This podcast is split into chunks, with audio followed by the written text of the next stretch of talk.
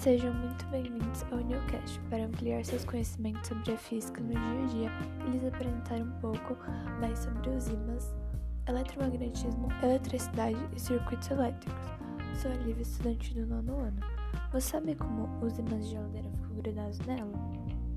Bom, primeiramente precisamos saber o que é um ímã. É um corpo que gera um campo magnético ao seu redor. Sendo assim, ele tem a capacidade de atrair objetos de ferro e metais, como a geladeira que funciona através do magnetismo. As primeiras observações do magnetismo foram feitas na Grécia Antiga, na cidade de Magnésia, onde se encontrava o mineral, a magnetita. A Terra também pode ser considerada como um ímã, já que ela tem os polos magnéticos bem definidos.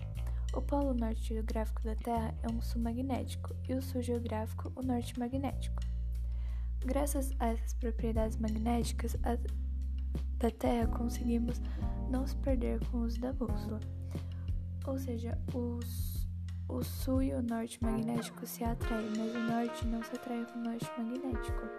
E o sul também não se atrai com o sul magnético. Ou seja, é esse, esse, esse fator né, da, dos polos magnéticos da Terra ajudam, é, fazem a bússola funcionar e com que a gente não se perca nos lugares e saiba onde fica o norte, que já foi usado muitos anos atrás. Hoje em dia nós usamos normalmente é, Google Maps ou outros tipos de ferramentas.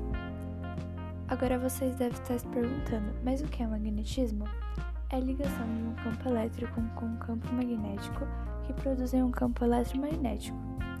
O campo magnético é produzido pelas cargas elétricas geradas a partir do atrito entre os corpos que sofrem atração ou repulsão, movimentando o ímã próximo ao indutor ou um condutor. Esse movimento faz com que os elétrons se movimentem, resultando em energia eletromagnética. Essas ondas eletromagnéticas se propagam na velocidade da luz, como a luz, rádio, microondas também serve de um bom exemplo de ondas eletromagnéticas. Sabe o que esses exemplos de objetos que contêm ondas eletromagnéticas têm em comum? Toda pressão de energia elétrica para funcionarem corretamente.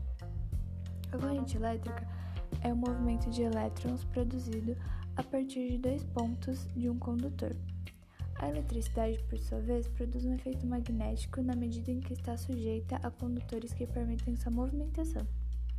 Uma curiosidade sobre é, o nome da eletricidade é que ele vem da palavra grega, grega electron, produzida, utilizada pelos gregos em referência a uma resina fossilizada proveniente de algumas árvores, o âmbar. Mas a eletricidade só pode funcionar com a corrente elétrica, que é a ligação de elementos como geradores, receptores, resistores, capacitores, interruptores feita, feita por meio de fios condutores, formando um caminho fechado que produz uma corrente elétrica. Por exemplo, rádio, geladeira e lâmpada é, podem funcionar corretamente. Não só esses exemplos citados anteriormente, mas também é, computadores celulares que usamos no dia a dia, é, o micro-ondas pode ser utilizado, a corrente elétrica, é, a luz que nós utilizamos todos os dias, é, quase todos utilizados todos os dias.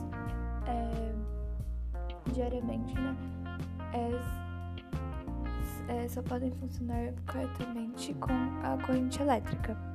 Ou seja, é muito importante para o nosso dia a dia, para o trabalho de algumas pessoas e essas coisas.